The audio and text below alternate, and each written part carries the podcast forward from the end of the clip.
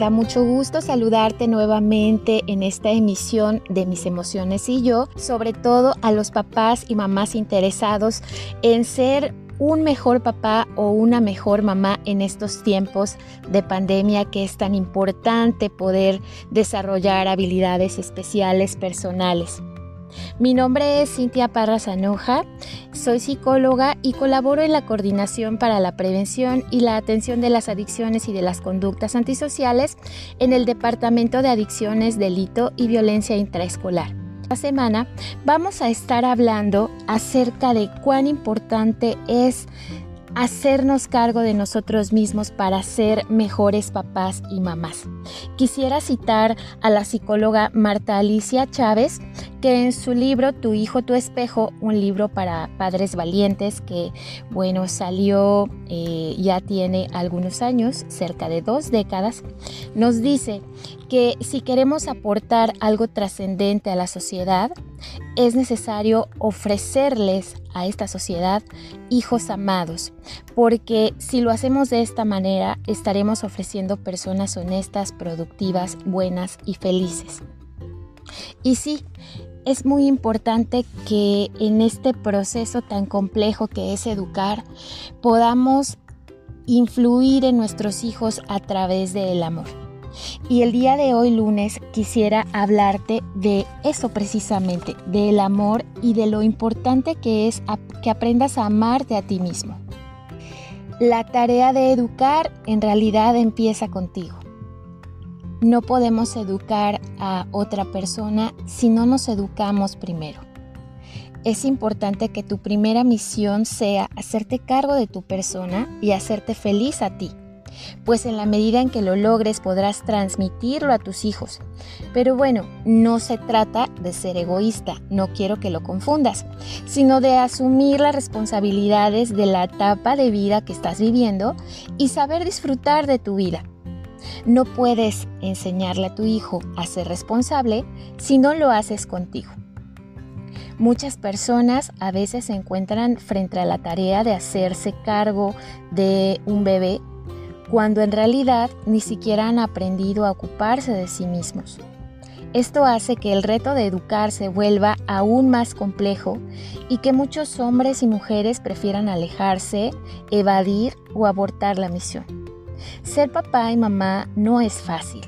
Importante es formarse para que de verdad conscientemente podamos dar lo mejor de nosotros a nuestros hijos e hijas. Para ello quisiera en esta ocasión mencionarte algunos aspectos de los que puedes empezar a hacerte cargo para sentirte feliz contigo y de esta manera transmitirlo a tus hijos.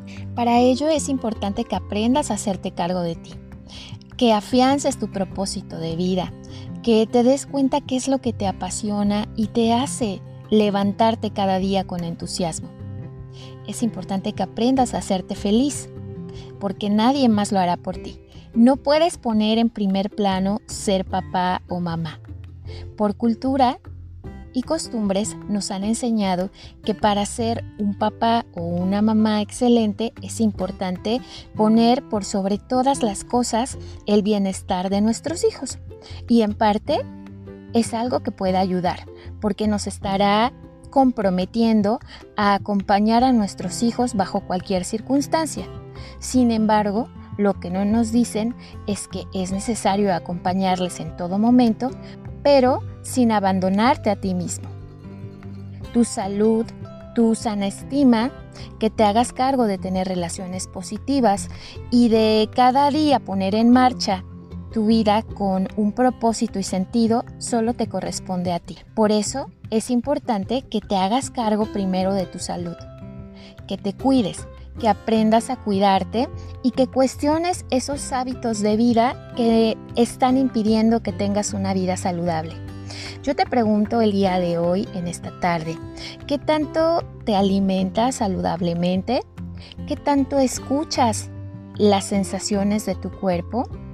¿Qué tanto te has abandonado corporalmente? ¿Cómo está tu energía? Este puede ser un momento de cambio que motive también a tu familia a hacer cambios importantes sobre el cuidado de la salud. No lo dejes para después, hazte cargo de ti. También es muy, muy importante que te hagas cargo de ti mismo y de cómo te amas. ¿Qué tanto te cuidas? ¿Cómo te hablas? ¿Qué tan paciente y sensato o sensata eres contigo misma? Porque en la medida que tú te ames, estás enseñando a tu hijo o a tu hija a amarse a sí mismo. Si te criticas constantemente, si te dices palabras altisonantes o simplemente te abandonas, tus hijos harán lo mismo con sus vidas tarde o temprano, porque acuérdate que el ejemplo arrastra más que cualquier palabra. Así que cuestiónate, ¿qué tanto te amas y te lo demuestras? Otro punto importante que debes considerar es cómo construyes tus relaciones. ¿Qué tanto estás rodeado o rodeada de personas positivas que suman a tu vida? ¿Qué tanto has construido relaciones desde el amor que evitan el control, que favorecen la libertad, la alegría, las risas y los momentos agradables? Si estás rodeado de este tipo de personas, felicidades. Qué bueno que cuentas con un conjunto de redes sociales que te va a permitir sentirte apoyado, escuchado, comprendido. Pero también, si te das cuenta que estás rodeado de personas que critican, que te infunden miedo, desesperación, inseguridad, desconfianza, es momento de cambiar, es momento de hacer algo para que tus relaciones sean positivas y tus hijos vean a través de tu modelaje que es posible tener relaciones que aumenten su bienestar.